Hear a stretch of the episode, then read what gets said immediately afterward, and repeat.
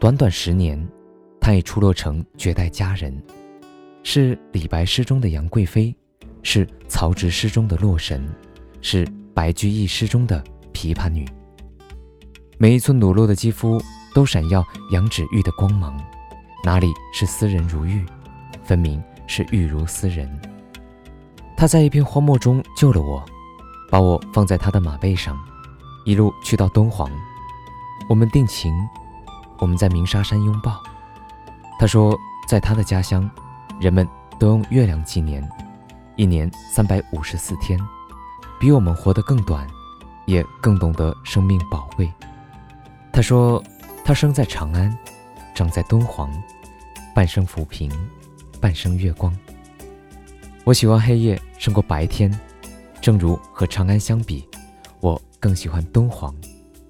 只有在敦煌，陌生人之间才会微笑。他指着墙壁，一个天女扬起飘带。你看，她也没有故乡，她一直就在天上。